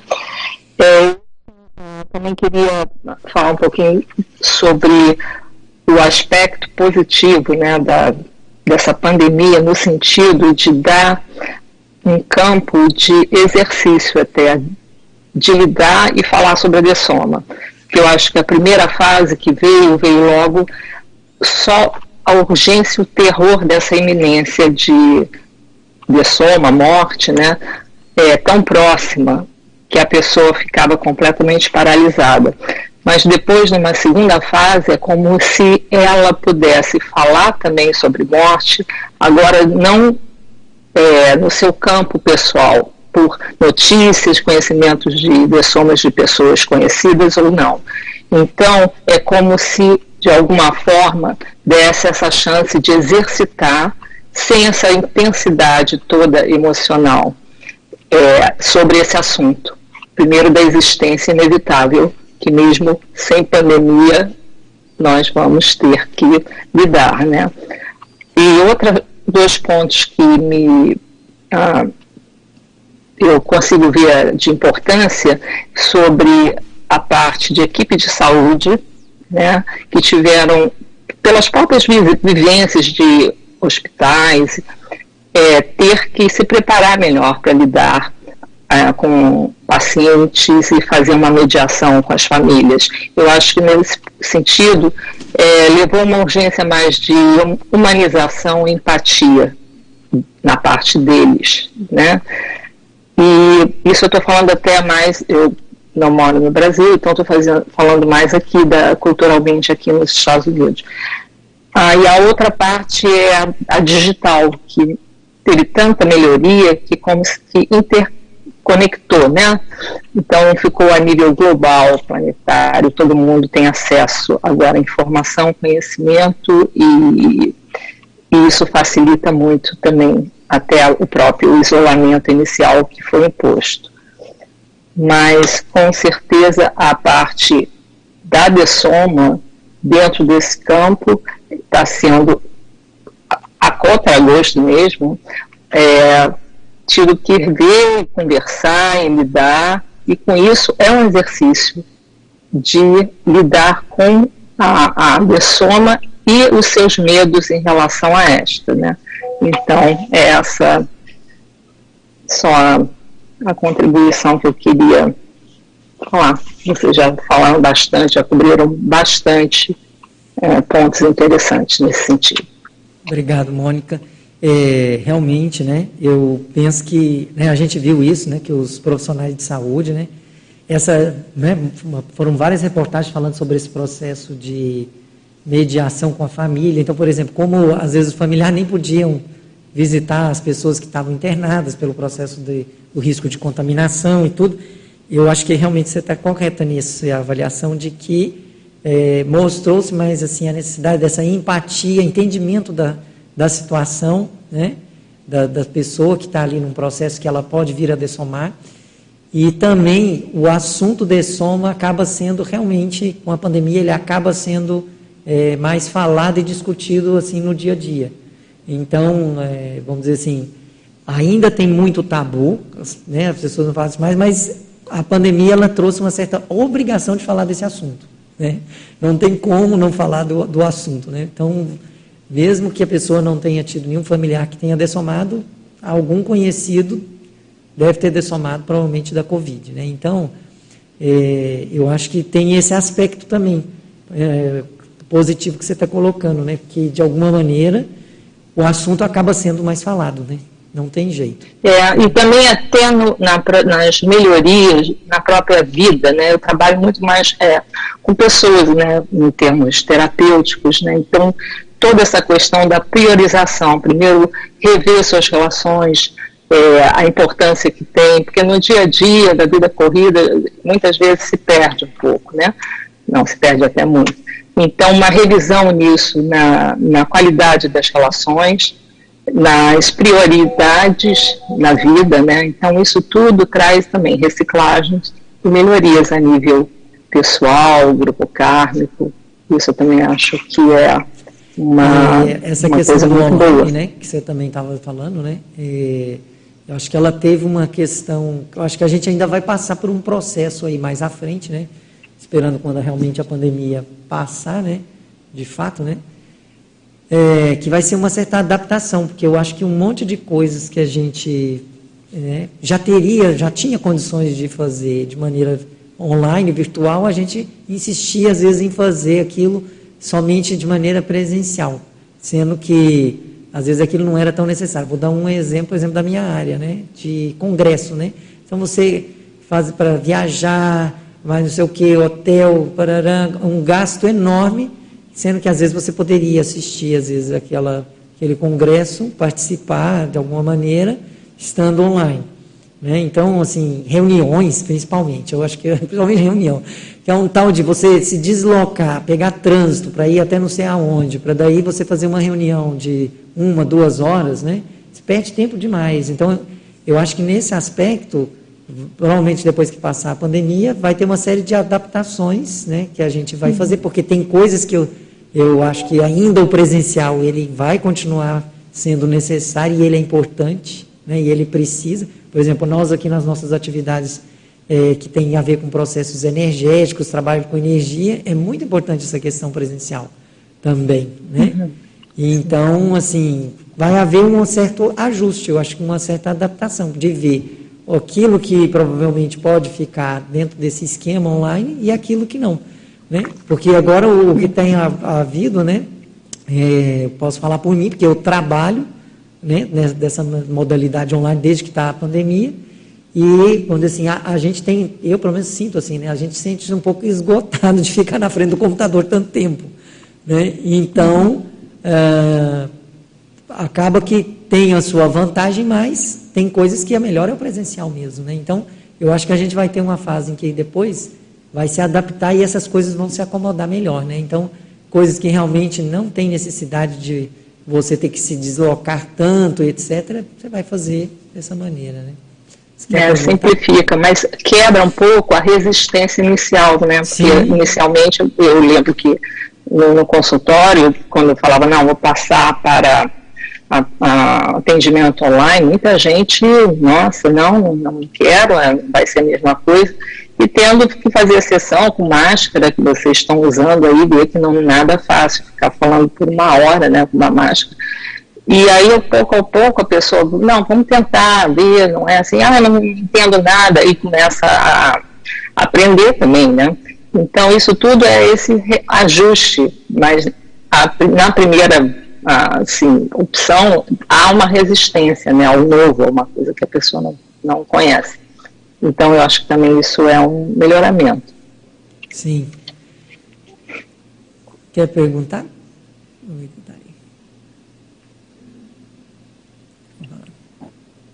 é, tá saindo o som, né? Sim. Eu queria é, comentar e perguntar para você, né? Porque você falou bastante da questão da projeção como um investimento é, para a gente se preparar mais para essa realidade da dessoma.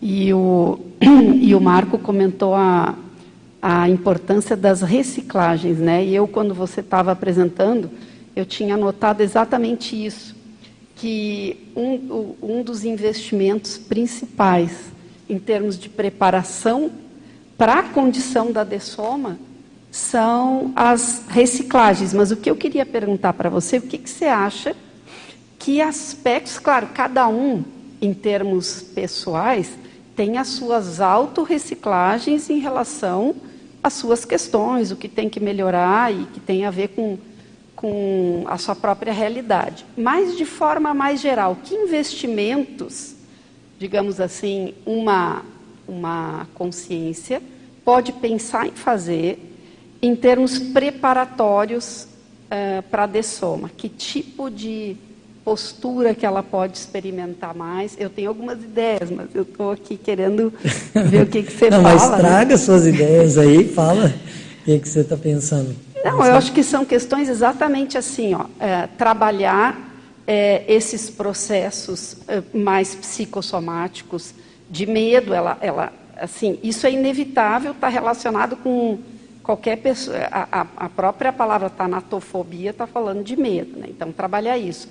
Mas assim, ó, desapegos de modo geral, a pessoa ir trabalhando, isso é, é um, digamos, um investimento.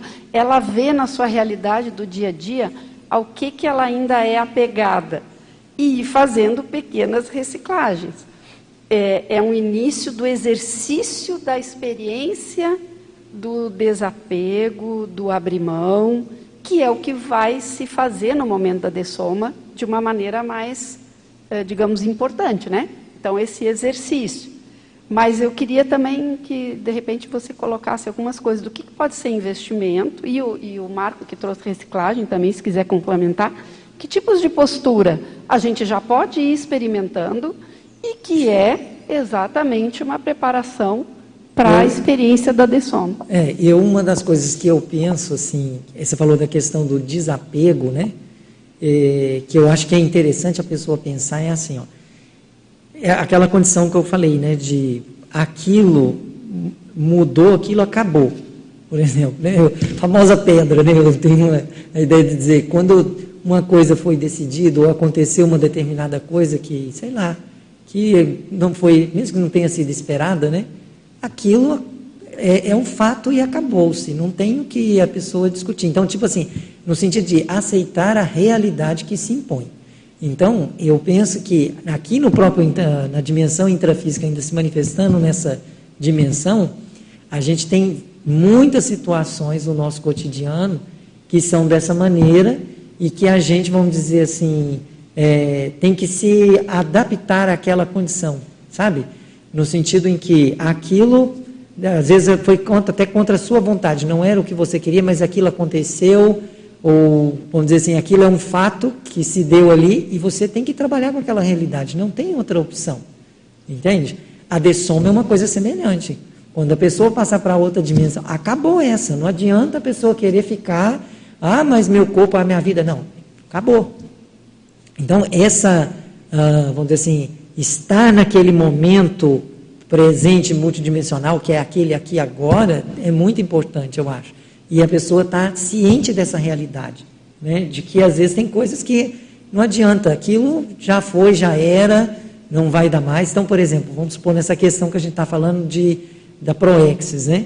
Então a pessoa vai olhar, que às vezes a pessoa vai olhar para ela e falar, nossa, eu estou atrasado, ou eu tive uma, uma situação aqui que não foi boa e aí, sei lá, gerou alguma coisa que às vezes não tem como voltar atrás naquilo, entendeu? Então, a, a pessoa tem que trabalhar a partir daquela realidade. Isso eu acho que é uma coisa fundamental. E isso acho que também se aplica aos próprios traços, ao estudo da questão dos próprios traços. Então, a pessoa tem que ser muito realista com ela própria, no sentido de, olha, é, eu tenho isso para melhorar, aquilo outro, porque às vezes a pessoa até admite que tem aqueles traços, mas ela ainda quer, de alguma maneira, dar uma aliviada no negócio, etc. Não. Assume que, olha, isso aqui está ruim, precisa mudar e é isso que tem que mexer. Então, eu penso que esse tipo de postura, ele ajuda muito, porque é exatamente você está trabalhando com aquela realidade que está ali, entende? E na dessoma eu acho que vai, é um processo assim, você parar para pensar. Pensa só na questão seguinte, você tem um corpo humano que precisa ir ao banheiro não sei quantas vezes por dia, precisa alimentar uma série de coisas. já quando ocorre o processo da primeira dessoma, isso tudo acabou. Isso tudo acabou. Então, assim, não tem outra opção. A pessoa tem que aceitar essa realidade. A consciência, né, a parapsicótica, é exatamente aquela que não quer aceitar essa condição, não quer encarar essa realidade que ela se encontra agora. O corpo é outro, a dimensão é outra que você está manifestando. Então, essa adaptabilidade, essa flexibilidade de entender a realidade que se impõe ali é que eu acho que é uma coisa que ajudaria muito. Então, assim, a pessoa está mais atilada no, no presente aqui agora, fazendo o que é possível ser feito, sem ficar amarrada ao passado.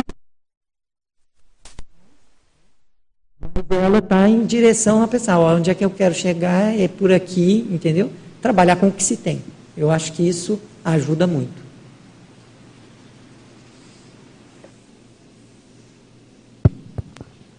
É, concordo com o que vocês estão colocando e eu queria é, só acrescentar e de repente sinalizar a diferença quando se fala de cultura da dessomatologia, a grande diferença que é o, a, o confronto, o olhar com a dessoma para um intermissivista, para uma consciência que não fez curso intermissivo. Eu acho que isso também é uma condição muito importante para enfatizar.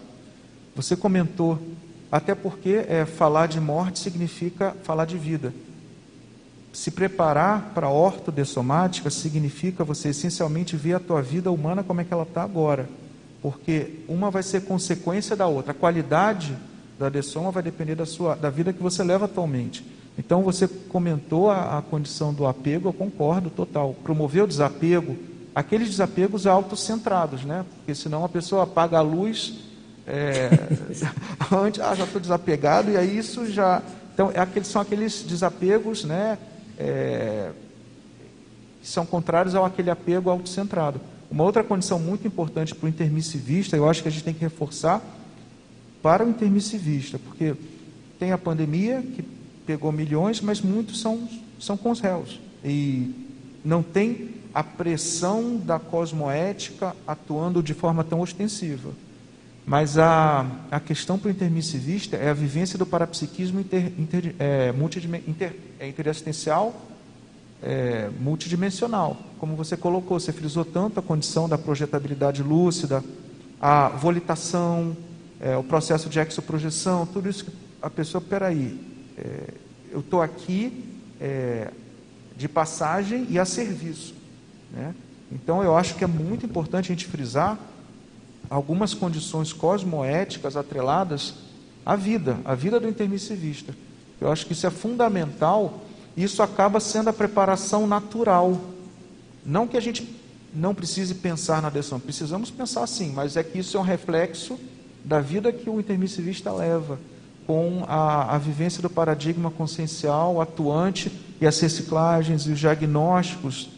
É, pensar em, mais uma vez, pensar em, em morte, pensar em vida, e pensar em vida, a gente pensa em complexo, pensar em complexo, a gente pensa nas reciclagens que a gente tem que fazer. E aí o processo autoconsciencioterápico, que é a vertente que, né, que a gente trabalha, por exemplo, está aí à disposição. A autopesquisa, a autoconscienciometria, enfim, a cosmoéticologia, a autocosmoeticologia mas aquela condição da pessoa estar tá se renovando e ter uma vida vibrante é, para promover a ortodessomática. Eu acho que essa é a condição.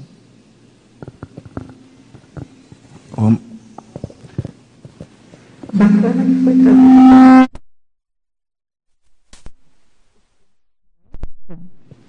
Assim, Diante dessa, né, desse gancho do tema cosmoética, nós temos duas questões antes da gente passar para a Luci, que está online. Ah. Então, a gente vai só aguardar um pouquinho aqui os debatedores presenciais.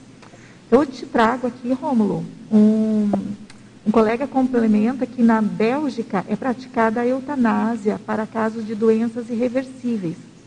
Como fica essa questão da eutanásia do ponto de vista da cosmoética? situação complexa, né? Então, assim, por exemplo, né, nessa questão da eutanásia, né, a pessoa, por exemplo, projetor consciente, né, ele pode ser um, uma, atuar no processo da dessoma, por exemplo, de um pré-dessomante, extrafisicamente, entendeu? Mas é muito diferente do que, por exemplo, ele ir lá e dar uma injeção, por exemplo, né, na outra pessoa, intrafisicamente, entende? Há uma diferença gritante entre uma coisa e outra, né? do ponto de vista assim, é muito difícil você, como é que você, sendo uma terceira pessoa, pode determinar que é a hora daquela pessoa? É muito complicado isso. Você, eu, pelo menos, não, não me sentiria à vontade nunca para fazer isso, entende? Mas extrafisicamente é outra condição. Por quê? Porque extrafisicamente, olha, você tem os amparadores, tem uma série de outras condições ali que você pode atuar com as suas energias ajudando no processo da dessoma, de uma maneira positiva, se for o caso daquela é, a necessidade né, daquela consciência. Outra coisa, se aquela consciência está numa situação crítica né, e não dessoma, o que, que é que está prendendo essa pessoa ainda dentro da condição de permanecer nessa dimensão? Qual é a necessidade que ela tem disso? Quem é que mantém ela? É ela própria? Como é que é? As pessoas que estão em volta, entende? Então, assim, é, eu, assim, em princípio, eu diria o seguinte: é, intrafisicamente, eu acho muito, uh, a mim parece mais anticosmoético o processo da eutanásia. Entende? Ele tende muito mais para anticosmoético. Agora, do ponto de vista extrafísico, aí a situação muda completamente de figura, né? Se você puder atuar como projetor, por exemplo, doando energia para que os amparadores promovam, por exemplo, a desativação do corpo. É uma situação muito diferente. Né?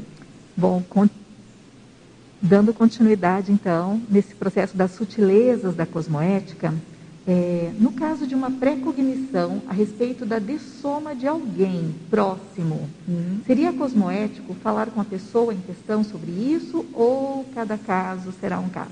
Cada caso é sempre um caso, mas eu vou te dizer assim, por exemplo, eu passei por isso, tá? Eu é, primeiro também eu não tinha certeza, né? Porque você tem uma precognição, aquilo é uma probabilidade, é uma coisa que você está olhando que parece que está se configurando aquilo.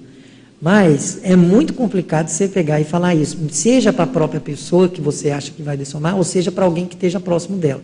No caso, por exemplo, era uma, uma, um parente meu, era minha avó. Tá? Eu tive uma projeção com ela uma semana antes dela sofrer um AVC. E, e assim, e nesse processo da projeção em que eu tive com aquela, eu percebi é, consciexes, é, ex-parentes, né? vamos dizer assim, parentes, né? antigos parentes, né? que eram na vida ainda física, inclusive aquela pessoa que era a mãe dela, que eu nem conhecia, que seria a minha bisavó, tá? Mas eu sabia que era a mãe dela. E aí estava todo mundo em volta dela, né? E ela deitada num leito de hospital. E eu observando aquilo. Mas a minha avó, nesse momento, ela não estava ainda com nada, estava na casa dela e tudo. Mas uma semana depois ela sofreu um AVC e foi parar no hospital, tá? E aí, quando eu cheguei ao hospital, ela tinha exatamente a mesma expressão que eu tinha visto na projeção, assim, idêntica. Então, aquilo para mim me configurou exatamente essa ideia. Eu falei, olha, então realmente ela vai dessomar. Aquele povo lá está esperando ela. Mais ou menos. Estão aguardando para receber ela, para recepcioná-la.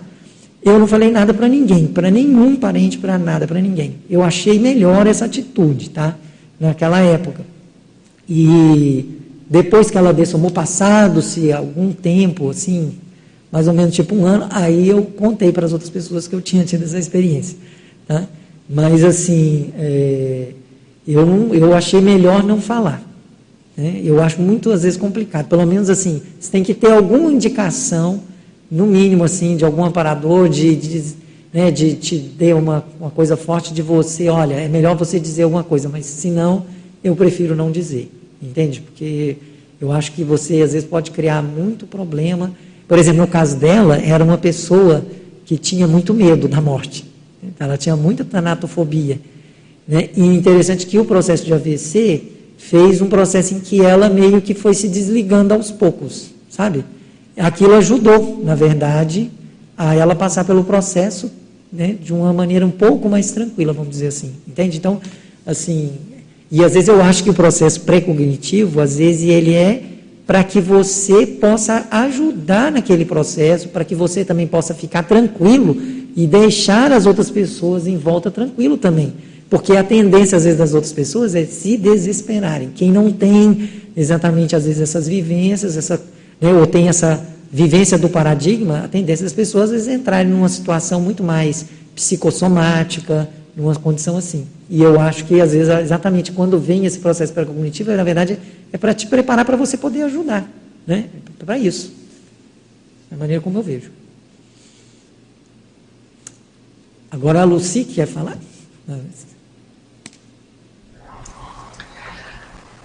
É, é muito importante a cultura da dessomatologia. Nós estamos hoje finalizando a nossa semana do Colégio Invisível da Dessomatologia sobre esses eventos que trazem esse tema. E nós temos no nosso colégio um,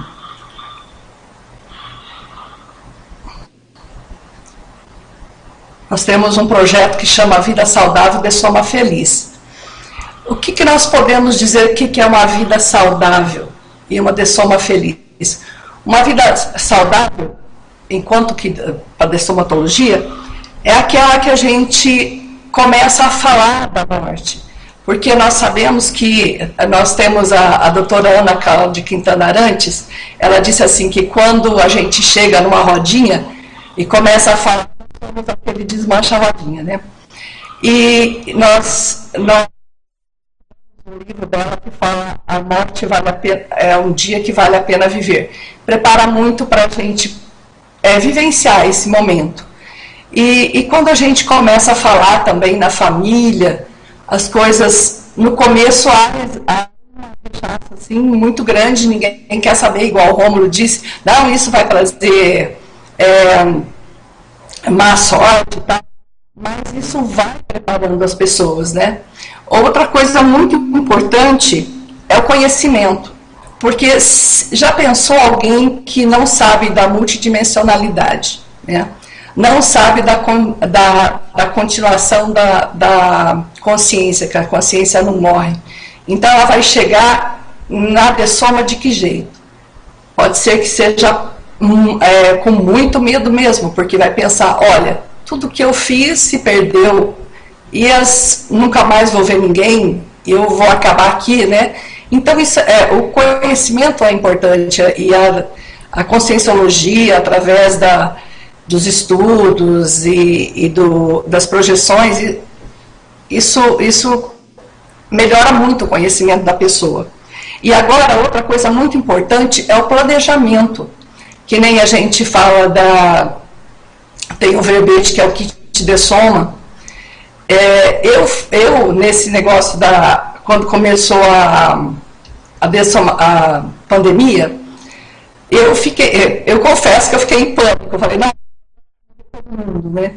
Então eu comecei a ouvir, estudar e me preparar. E fui fazer a, o planejamento pré-dessoma. É, como o Rômulo disse, já foi dito aí a destinação de tudo.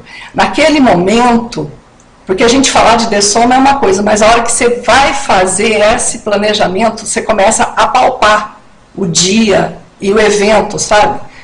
Aí você, nossa, e aquilo tudo. Aí a gente vê o apego que a gente tem as, as coisinhas da, da nossa vida, né? as nossas conquistas. E então aí vem as reciclagens necessárias.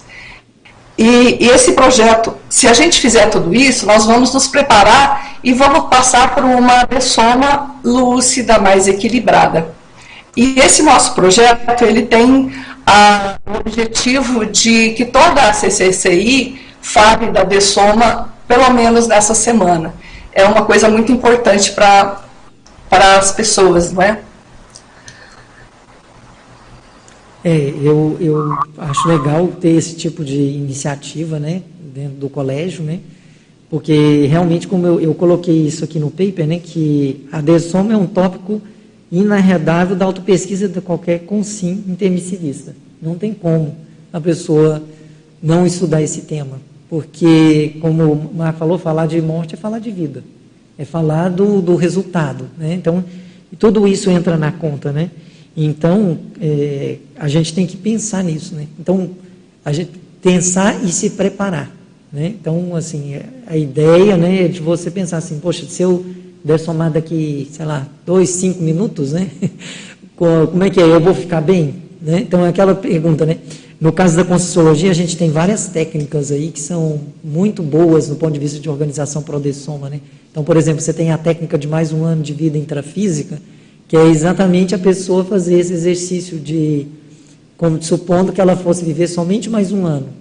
Isso vai ajudar a pessoa a saber exatamente o que, que, é que ela tem que priorizar, o que, que ela tem que reciclar, e ela ser mais pé no chão, que eu falo, né? Ter mais essa realidade, no sentido, porque tem coisa que você só tem um ano, tem coisa que não vai dar tempo. Então você vai ter que fazer aquilo que é mais importante, que é mais essencial. Então ajuda a pessoa, inclusive nesse processo do desapego também, né? porque você vai ter que fazer aquilo que é necessário e aquilo que é possível dentro daquele tempo que te resta. Então eu acho que ter essa visão prática, é, vamos dizer assim, ajuda muito né? dentro do processo da, da organização Prodessoma. Né?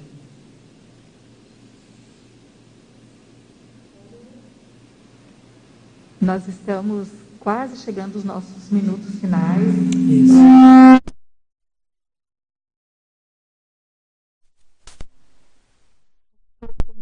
Esses inconvenientes tecnológicos aqui. É, e aí é, temos aqui uma pergunta: o que acontece com o energossoma depois que ele é descartado na segunda de soma? Então, ele é descartado, ele acabou. não tem mais né, energossoma, né? Você vai ter, vai ficar só com o psicossoma. Né? Porque, por exemplo, ele, ele perdeu função. Né? A função do energossoma é ligar o psicossoma com o soma. No momento em que o soma deixou de existir, o energossoma não tem mais por que ficar ali, entendeu? A questão da, do processo da segunda dessoma que pode tardar isso é exatamente, por exemplo, a consciência querer insistir ainda em tentar fazer e viver os processos que é próprios do corpo humano. Isso que vai atrasar esse descarte, vamos dizer, né, do, do energossoma, né, que ele não tem mais razão de, de, de ser, né, de estar lá. E temos também uma última questão, que é a respeito de local que ele fica estigmatizado. Então, a pergunta é, é se a energia de um lugar pode influenciar a de soma. Como seria nesses processos? E é citado um local, na cidade de Paulo Afonso, na Bahia, uma ponte em que era bastante utilizada para saltos de bub jump, e atualmente já tem acontecido muitas dessomas de suicidas nesse local. Então a pergunta refere-se a ambientes, que no caso ele não mencionou o tema estigmatização, mas como o ambiente pode influenciar na dessoma? É, aí tem a questão das energias gravitantes do, do local, né? Mas veja, então, por exemplo, nesse exemplo que a pessoa trouxe, é, a condição né, do, do local foi propícia, né? Alguém deve ter, sei lá, que começou com o processo ali, e aquilo foi se as energias gravitantes foram se fixando. Agora a questão é que no fundo aquilo revela assim que vira uma espécie de polo atrator às consciências que de alguma maneira elas têm alguma, vamos dizer assim, é, tendência, por exemplo, suicida, se for o caso, né? E aí a pessoa às vezes vai fazer aquilo exatamente naquele local. Então isso aí, né, é um fator é, negativo, né? Vamos dizer assim, patológico, mas enfim, é uma, é uma realidade. Mas veja, isso não exime a responsabilidade da pessoa. Entende? O que eu quero dizer é, é que a pessoa não conseguiu autodefesa suficiente em relação ao ambiente, mas é porque, no fundo, às vezes ela já tem afinidade com aquele tipo de coisa. Entende? Então, isso, na verdade, é o que explica, inclusive, vários processos de dessoma que se dão dessa maneira, por exemplo. Obrigada. Poderia, então, trazer as suas considerações finais sobre o tema? Ah, bom, eu queria primeiro agradecer a todos aí, os participantes, os online e os presenciais aqui, né? E dizer que eu, eu penso que esse tema, ele é um tema que vale a pena ser estudado, ele é um tema que faz a gente refletir bastante sobre a própria vida, né? então você estudar a morte faz você refletir sobre a sua própria vida. E, e exatamente com essa visão, né, da gente pensar que a morte, na verdade, é simplesmente um processo natural, né, é um processo que faz parte, porque ninguém vai viver eternamente no corpo físico, né, se manifestando nessa dimensão aqui, e que exatamente você estudar esse processo e tentar compreender mais tudo que está envolvido nele, eu acho que pode ajudar a gente a muito mais a, a viver a vida humana de melhores condições, mais dignidade e mais felizes mesmo. Acho que eu penso é isso. Né? Obrigado aí. Gratidão, professor e pesquisador Rômulo Silva. Temos aqui muitas congratulações no chat, muitos agradecimentos pela exposição, pela participação dos debatedores. Nós também agradecemos a todos esses contribuíram com, a, com essa manhã nesse tema, os nossos convidados presenciais, online e principalmente há também as consciências extrafísicas que estão tendo a oportunidade de serem esclarecidas e nos auxiliarem nesse esclarecimento. Nós tivemos hoje 567 é, acessos neste, nesta manhã de domingo e gostaríamos de deixar o convite a todos que Continuem conosco na próxima semana em mais uma tertúlia matinal. Obrigada.